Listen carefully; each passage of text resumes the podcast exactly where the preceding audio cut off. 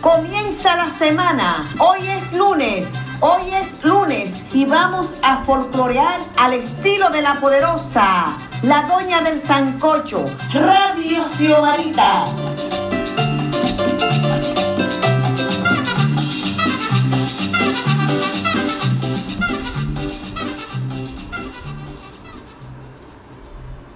Bienvenidos a Radio Xiomarita, su canal cultural.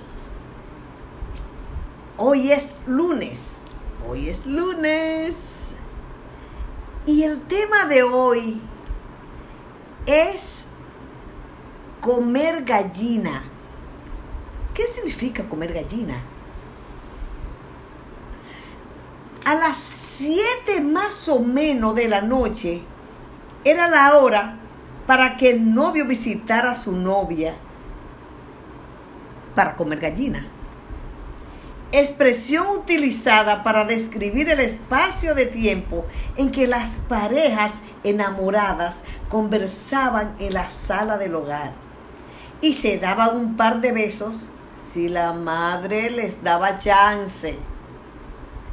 Cuando los padres no estaban en la casa, dejaban un sustituto, que era una hermanita o una tía. Eso sí, a las 10 de la noche era la hora pico para despedirse. Siempre la madre tomaba por excusa bordar o tejer en una mecedora con sus lentes a mitad de la nariz y mirando por encima de ellos para por si acaso o sea que, no, no, imagínense, no le daban chance. Era, era un lío, un nerviosismo. Loco por, por estar con su novia, por apretarla y nada sucedía. El novio siempre se sentaba en un sitio fijo, desgastando la corcha espuma del sofá. Situación esta que no le gustaba a los familiares, porque muchas veces duraban de amores dos o tres años terminaban y lo único que el novio dejaba de recuerdo era el hoyo en el asiento. Pero había que aceptarle el noviazgo a la muchacha porque no la dejaban salir. Cuando los pretendientes de mis hermanas llegaban a mi casa, mi madre, que en paz descanse, me decía que me fuera a la sala sin decirme el motivo. Y lo que hice, y lo hice en realidad, hasta un día que puse la mecedora donde estaba sentada de espaldas, porque sentí como que yo no era bienvenida, además de que ellos me halagaban con un helado o un dulce para mantenerse fríos conmigo.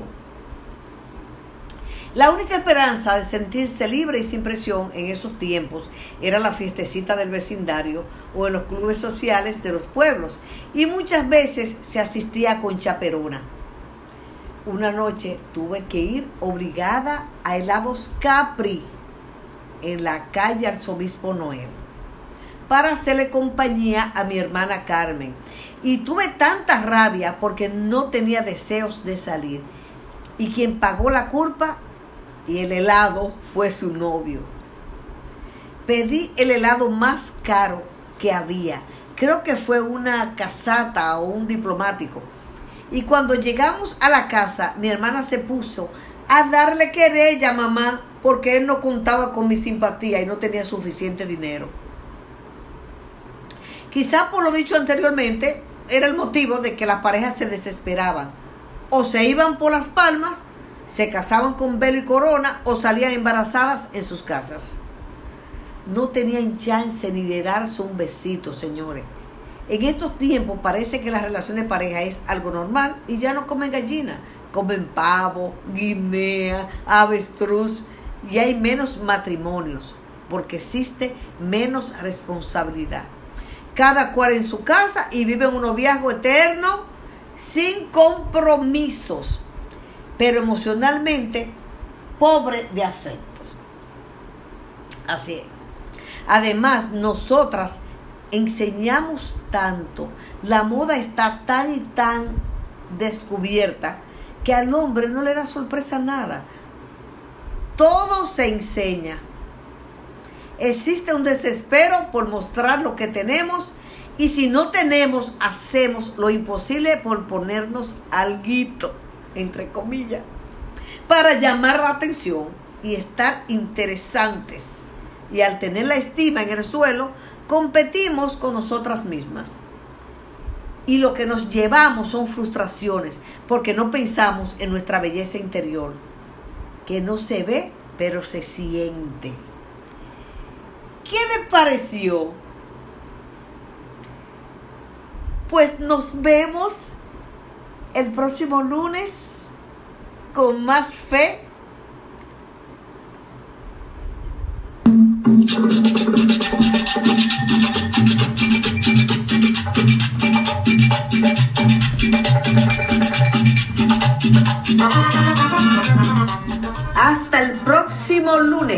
Suscríbanse en mi canal de YouTube Las Cosas de Xiomarita. Síganme en Instagram y Twitter arroba Xiomarita Brinca. Para los locutores esta cumbia va, para los locutores esta cumbia va. Aquí los estudiantes la van a bailar, aquí los estudiantes la van a bailar. Síganme en mi portal folclordominicano.com, que es lo mismo que xiomarita.com, para que se enteren sobre las costumbres y tradiciones de nuestro país, República Dominicana y del mundo. La doña del Sancocho, la embajadora del folclor dominicano, Radio Xiomarita.